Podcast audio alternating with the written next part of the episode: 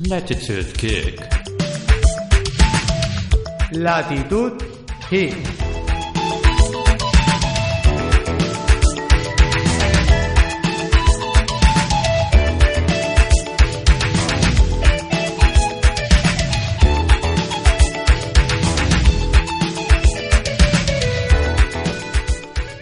Buenos días, buenas tardes, buenas noches, chicos. Good morning, Vietnam.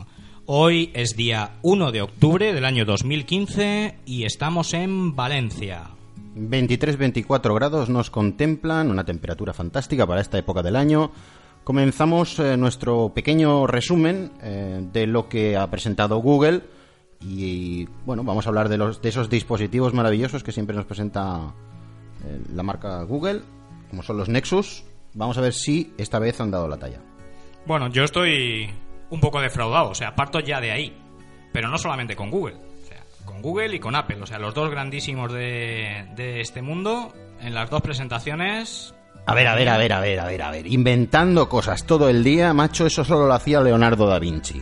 O sea, tampoco seamos tan duros. Mm, Yo la verdad es que no lo veo, Jorge. No lo veo, ninguna de las dos presentaciones son de mi total agrado. Pero bueno, tendremos que comentarlas, ¿no? Sí, está claro. Bueno, lo cierto es que Google, todo el mundo esperaba que con la, con la historia que han tenido con los Nexus 4, que presentaran un poquito un terminal eh, pues de un precio asequible, ¿eh? con un hardware interesante. Y lo cierto es que el terminal de entrada eh, ha sido el Nexus 5.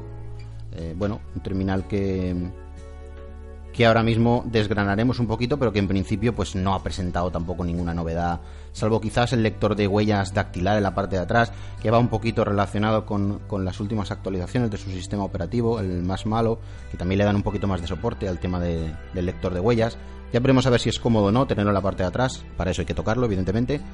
Pero eh, respecto a las características de este teléfono, la verdad es que mm, lo que más decepciona, me imagino que también lo dices por eso, es el precio. Bueno, el precio. Primero el diseño. Eh, Para mí el diseño no han acertado en el 5X, para nada. Es un diseño muy normalito, por no decir tirando a malo. Y la verdad es que sobre todo la parte de atrás, eh, donde sobresale la, la jorobita de la, de la cámara y demás, a mí no me termina de gustar nada. Eh, queda más disimulado en el color negro, pero aún así no me termina de gustar ¿eh? a, nivel, a nivel estético. Y luego a nivel técnico, a nivel de especificaciones, pues es un poco más de lo mismo, ¿eh? No trae nada nuevo con respecto a otros compañeros de gama, porque nos está presentando 5,2 pulgadas a 1080 y tenemos un procesador 808, 2 GB de RAM, el lector de huellas, Sin ranura para la sin micro ranura SD. para la micro SD. Y claro, eh, realmente es un Gorilla Glass 3 también, que no es ni la última generación de Gorilla, de Gorilla Glass. Mm, La verdad, no sé dónde quieren ir con este equipo que tiene además 12 megapíxeles de cámara, eh, trasera y demás. Soporte para grabación a 4K. Ojo, los que os vayáis a comprar el modelo de 16 GB y queráis utilizar la grabación a 4K. Mucho cuidado, o sea, estamos hablando de que un minuto a 4K puede estar alrededor de 200 y pico megas. Habrá que ver la codificación exacta que utiliza, pero entre 200 y 400 megas puede estar ¿eh? el minuto. Así que, no lo sé, eh, la batería es de 2700 en el 5X y, no encuentro realmente nada mucho más allá. Claro, si el precio más o menos fuera el que nos vamos a encontrar en Estados Unidos, pues aún más o menos sería un gama media Yo creo que el precio para este terminal, para que realmente fuera un, buen eh, terminal vendido en el mercado, que fuera un tope de, de ventas, yo creo que estaríamos en los 300 euros, no más. Mm, Debería. alrededor de, podríamos incluso hablar de 330 euros aproximadamente. Pero es que es básicamente un G4 así más o menos y con menos capacidades.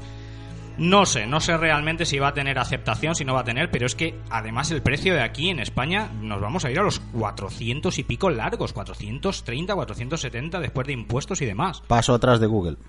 No lo sé, no lo sé, no lo sé, porque si hubiera sido un terminal mucho más redondo de lo que parece que es, posiblemente, pero en este caso es que ni la cámara lleva estabilización óptica, estamos en un F2.2 de, de luminosidad.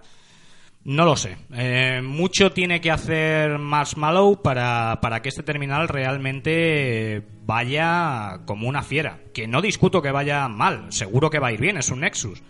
Pero quizás no al precio que nos lo están vendiendo.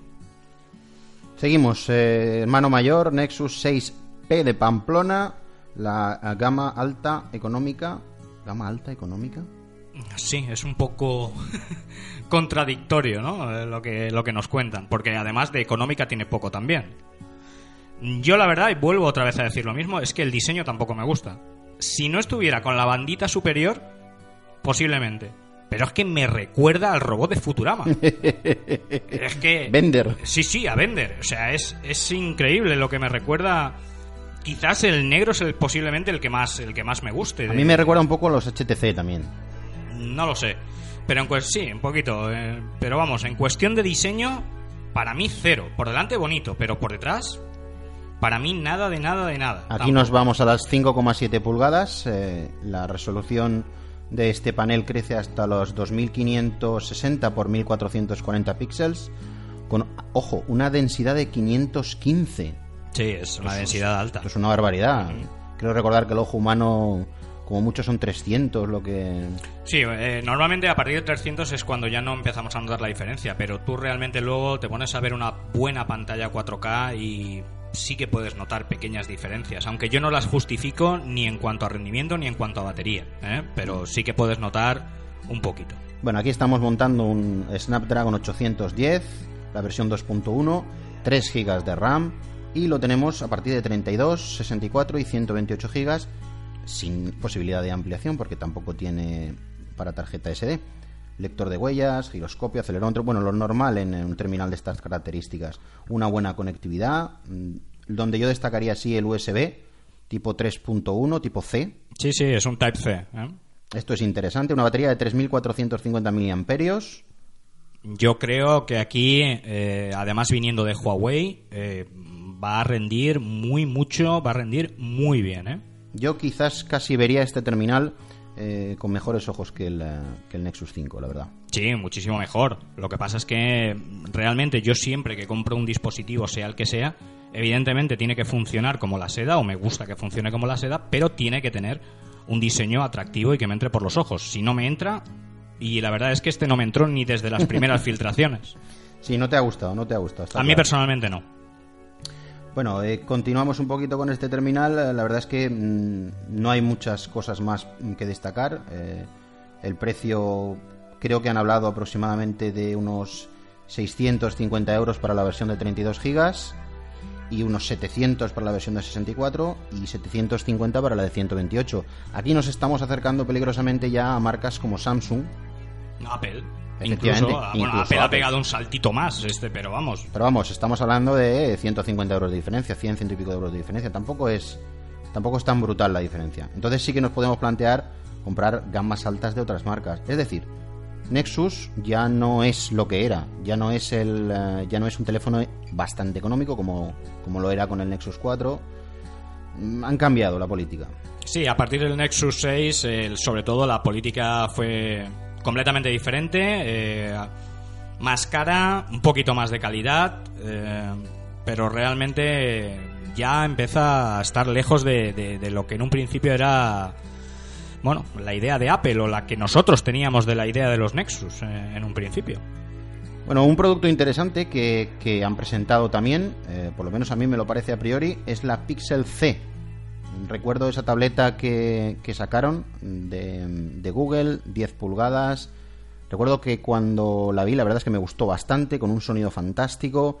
Yo no sé si en esta Pixel C han hecho mm, un poquito lo mismo. Es una revisión, la verdad es que no lo sé. Mm, No sé si es para competir un poquito con la Surface, con el iPad Pro. mm, No tiene nivel, no, no, no tiene ese nivel como para poder competir. no lo sé, me gustaría verla y tocarla, ¿eh? Porque, porque la verdad es que la anterior tablet de 10 pulgadas que sacó Google a mí me gustó mucho, ¿eh? Eh, Han apostado otra vez por, por el procesador Nvidia, ¿eh? Sí, como sí. en la Nexus 7 en su momento. Sí, yo la, el Nvidia lo tengo en... eh, un procesador Nvidia lo tengo en el Mi Pad y la verdad es que rinde fantástico. El N1 creo recordar que es. Sí, lo que ocurre es que, bueno, estamos hablando de 10,2 pulgadas con una resolución de 2560 x 1800 Eh, llevará un teclado, lo tenemos en 32 y 64 gigas. eh, tenemos eh, la versión más rápida de RAM en este momento, que es la LPDDR4. También tenemos el USB Type-C. Y bueno, sobre todo, bueno, quizás lo que casi casi la distingue es el tecladito, ¿no? Y la forma de acoplarlo y demás. Ahí van todos hacia encontrar un poquito ese híbrido entre, entre tablet y portátil que por otro lado yo personalmente estoy buscando. La verdad es que ahora mismo yo estoy sin, eh, sin tablet de referencia, aunque es verdad que, bueno, ya lo he comentado muchas veces, tengo una Mi Pad de Xiaomi, estoy muy contento.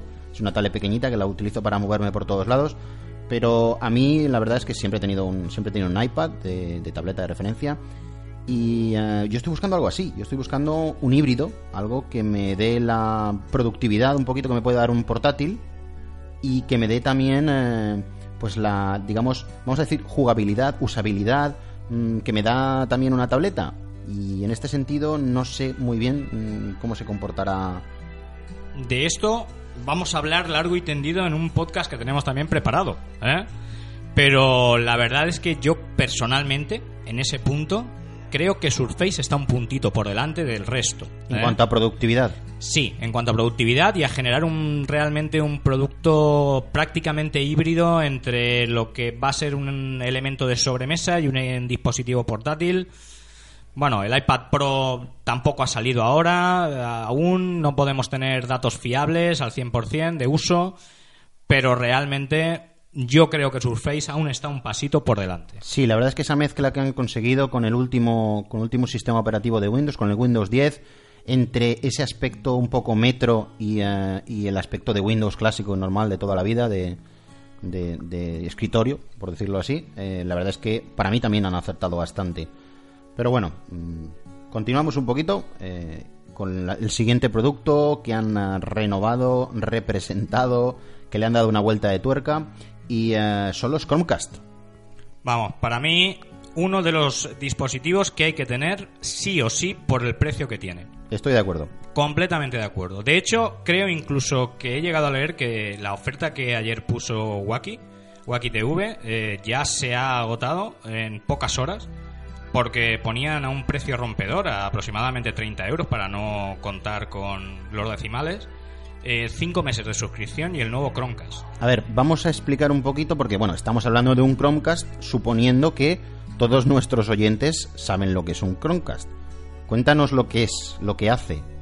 Lo que hace básicamente es transferir información de cualquier otro dispositivo compatible, generalmente en nuestra tablet, generalmente en nuestro móvil, o incluso nuestro portátil, o incluso nuestro ordenador, a nuestros televisores. Eh, los convierte en una especie de Smart TV, pero con las capacidades de eh, reproducir todo tipo de contenido que sea viable desde esos dispositivos móviles. A ver, chiquitín, explícamelo porque no lo entiendo. A ver, el trasto tiene un HDMI por la parte de atrás, ¿no? Yo lo enchufo a mi tele, ¿vale? Lo enciendo y ahí qué pasa. Ahí lo que te va a aparecer primero es un entorno con fotos sacadas de Flick, generalmente, ¿vale? Y es como si fuera un escritorio donde tú básicamente ahí no puedes hacer nada, nada más que configurarlo y dejarlo a tu gusto, con tus propias fotos, dejarlo con sus fotos, etcétera. Pero, claro, el primer paso que tienes que hacer inevitablemente es configurarlo dentro de tu red Wi-Fi. O sea que los dos dispositivos deben de estar en la misma red Wi-Fi. No es imprescindible porque incluso tiene un modo de invitado, ¿vale? Pero eh, para poder usarlo con sus capacidades al 100%, debéis estar tú y tu otro equipo, Chromecast y tu equipo eh, de mano, vamos a decirlo así, dentro de la misma red Wi-Fi. Vale, una vez conectados, el siguiente paso, por ejemplo, imagínate que, bueno, vienen unos amigos a casa a cenar, yo tengo mi Chromecast enchufado ahí a mi tele y, bueno, me he hecho un viaje por las Islas Canarias, me he puesto de mojitos hasta las orejas y les quiero enseñar las fotos, claro, evidentemente. Sí, no hay ningún problema. Buscamos una aplicación de galería compatible con la distribución de fotografías en streaming que sea compatible con el Chromecast y única y exclusivamente lo que tenemos que hacer es abrirlas en nuestro teléfono y decirle que las comparta directamente en nuestro dispositivo Chromecast y en ese momento estaremos viéndolas en la tele directamente. Es decir, que por el precio que, que tenía, eh, el, ante- el anterior modelo, 35 euros, creo recordar que me costó a mí, pues puedes hacer streaming de películas, de audio, mm, de imágenes, puedes incluso mm, utilizar la opción de compartir pantalla, con lo cual estás viendo tu Android, si lo pones en modo vertical, eh, horizontal, perdón, eh, puedes estar eh, viendo tu pantalla de, de tu smartphone en tu tele. Sí, Eso es- eso es sin ningún chulo. tipo de problema. O sea, puedes estar haciendo sin ningún tipo de problema un mirroring que se denomina, ¿vale? O un espejo en castellano y estar viendo exactamente lo mismo que estás viendo en tu dispositivo, estar viéndolo en la pantalla grande de tu salón. Vale, ya os hemos explicado el anterior dispositivo y os lo hemos casi casi vendido. Entonces ahora os explicamos un poquito lo que tiene, lo que tiene el nuevo de distinto. De distinto poco. De distinto poco, porque básicamente lo que han mejorado ha sido una conectividad más rápida y el diseño. Pero el resto prácticamente, prácticamente es el mismo dispositivo. Es decir, si algo funciona, mejóralo un poquito, pero tampoco lo toques demasiado. No, eh, yo creo que han acertado muy mucho en la primera versión. Eh, al principio empezó, empezó con un despliegue muy lentito, pero la gente se ha ido dando cuenta de lo que puede hacer y lo que hace y la verdad es que es una auténtica maravilla. O sea, ya solamente por poder ver los vídeos de plataformas como YouTube a una calidad muy buena y en pantallas de muy alta calidad como las que solemos tener en el salón, ya vale la pena. Solamente con eso, única y exclusivamente. Pero es que esto va muchísimo más allá. O sea, tenemos aplicaciones que nos permiten ver cualquier canal de televisión, aplicaciones que nos permiten ver partidos, aplicaciones que eh, nos permiten hacer casi cualquier, cualquier sistema eh, personal en casi un videoclub al uso. Sí, sí, sí, sí, la verdad es que tiene una serie de posibilidades eh, impresionantes. Hay muchas aplicaciones que, como ha dicho mi compañero Sergio, ya está embebido, digamos, ya tiene la opción de lanzarla al, al Chromecast directamente, como puede ser YouTube. YouTube está muy bien implementado desde, desde hace mucho tiempo. Y exclusivamente si lo utilizaras para YouTube, la verdad es que yo ya lo justifico, ya justifico esos 30 euros. Luego ya si buscas un poquito más, navegas un poquito y, te informas de lo que puede hacer el dispositivo por ti, la verdad es que esos 30 euros están mucho más que justificados. Muchísimo. Eh, por ejemplo, desde cualquier ordenador que tengas en la misma red y que esté navegando con Chrome, con simplemente tener la extensión de Chrome instalada, puedes enviar cualquier contenido que tengas en esa pestaña directamente al Chromecast y poder visualizarlo, sea contenido de texto, de vídeo, de audio, lo que quieras. Eso mismo si quieres hacerlo desde tu dispositivo Android, yo particularmente cuando tengo mis vídeos o tengo mis fotos, utilizo eh, un explorador de archivos, el ES File Explorer. Lo que tiene son, es un complemento, un complemento que te descargas también de manera gratuita, que se llama pues plugin de Chromecast, creo recordar, Sí, sí. y puedes compartirlo con el Chromecast directamente. Sin ningún tipo de problema. Eh, es uno de los que yo también utilizo y la verdad es que va fenomenal. Pero no solamente eso. No solamente eso. O sea, tenemos otras aplicaciones como por ejemplo Wiseplay, ¿vale? Vamos a decirlo en castellano eh, del norte, no, ni del sur tampoco, sino del centro, Wiseplay, ¿eh? Que lo que nos permite es tener listas de que mantienen ciertos usuarios en internet con películas, Bueno, bueno, bueno, bueno, bueno. Tú eres un maestro del Wise Play. De hecho, de hecho, de hecho, os voy a contar un secreto que nadie sabe. De hecho, eh, Sergio se lo instaló eh, a nuestro jefe y nuestro jefe lo utiliza mm, para, bueno, pues para ver eh, distintos canales. Y ayer por la noche, antes de que yo me fuera para casa, Sergio ya se había ido, me pilló por banda y me preguntó, eh, ¿esto que me ha instalado aquí Sergio? ¿Tengo algún problema? Bueno, cuando cliqué, mm, aprovecho para preguntártelo, cuando cliqué en el canal eh, me decía que el reproductor no estaba instalado. A ver, hay que tener en cuenta que hay diferentes canales que son solamente compatibles, por ejemplo, con Ace Stream, con Ace Stream, y por lo tanto te hará falta tener instalada esa aplicación también en tu móvil o incluso la aplicación de Shopcast, que también puede ocurrir. Pero siempre hay canales que son compatibles con el reproductor nativo de la aplicación. Eso quiere decir que si tú con el reproductor nativo de la aplicación puedes reproducir el canal, perfecto. Si ese canal no funciona por el motivo que sea, entonces tendrás que tener instalada una segunda o una tercera alternativa que puede ser la de Ice Stream o la de Shopcast. Bueno, pues espero que nuestro jefe lo escuche para que así tenga... Ah, y si no, que se suscriba. ¿eh? Efectivamente. Que se suscriba. Bueno, eh, vamos ya con el último producto eh, que presentó eh, Google. Eh, es, digamos, bueno, no sé cómo clarificarlo, la verdad, porque lo han llamado Chromecast Audio. Básicamente es un Chromecast, pero que solamente transmite audio. O sea, así, de simple. No tenemos que liar mucho más a la gente. En cuanto a diseño es exactamente igual y lo único que lo diferencia son unas bandas, unas rayitas en la parte superior de- del plástico que imitan a un vinilo y poquito más. Eh, nos permite conectarlo a cualquier equipo de audio que tengamos y reproducir audio desde el, el mismo. A ver, a ver, a ver, a ver, a ver. Yo tengo un altavoz antiguo por ahí, en una de las esquinas del salón. Creo recordar mm, marca Pioneer. Este altavoz está parado desde hace muchísimo tiempo y tiene una entrada de tres y medio. Esta es de los cascos. Sin ningún problema. O sea, lo puedo conectar ahí directamente. Perfectamente. ¿Y qué me cuesta este trasto? Aproximadamente, por no decir igual, que el Chromecast normal. 39 euros. Bueno, por 39 euros darle una vida nueva a un, a un altavoz yo creo que es... Está muy bien, porque además hay que tener en cuenta que en el futuro, no ahora, ahora mismo no se puede, pero en el futuro eh, vas a poder interconectar y comunicar diferentes Chromecast audio para poder estar reproduciendo música por toda la casa, por ejemplo. Supongo que con una actualización del firmware esto Google lo implementará. Sí, eh, además hay que tener en cuenta que la conexión, y hay que dejarlo muy claro, se realiza por Wi-Fi y no por Bluetooth. O sea, puedes estar mm, no dentro del váter, sino directamente dentro de la taza del váter y no vas a tener ningún problema. Coño, qué interesante. Bueno, pues, pues ya viendo esto, yo de mi parte, chapó para Google, la verdad, es un producto, digamos, entre comillas, que se han inventado. Es una nueva utilidad que le dan al Chromecast.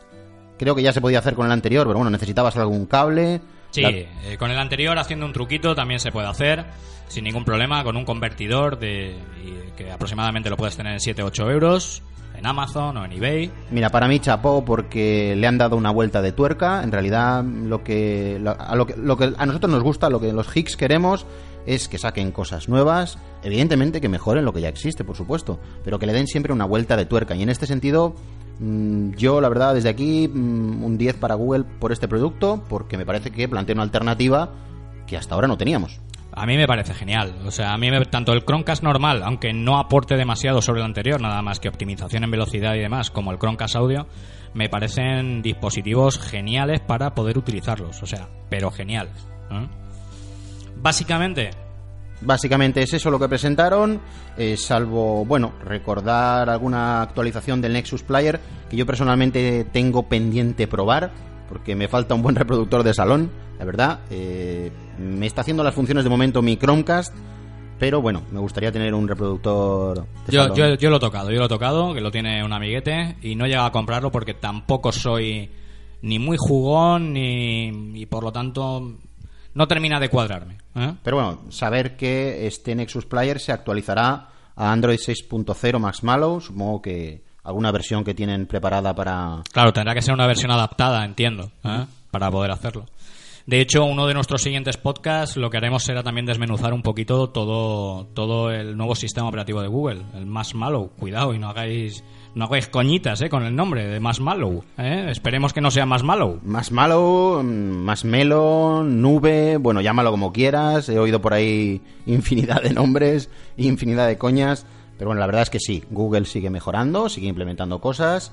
eh, entre ellas el lector de huellas, bueno, más cositas, más cositas. Lo comentaremos eh, en próximo podcast. Pues sí, chicos, hoy lo vamos a dejar aquí ya, que llevamos casi media horita, bueno, un poquito menos, veintitantos minutos. Y no queremos cansaros más con la presentación porque tendréis miles y miles de podcasts y de webs y de blogs eh, por todos los sitios con información parecida a la que os hemos ofrecido nosotros, aunque siempre bajo nuestro punto de vista. Efectivamente, muchas gracias a todos como siempre y nos escuchamos. Chao, chao. Recordad nuestros métodos de contacto. Nuestro correo electrónico es latitudgeek.gmail.com En Twitter somos el usuario arroba latitudgeek. También tenemos el blog latitudgeek.wordpress.com y nuestro canal de Telegram. Nos podéis encontrar por Latitud.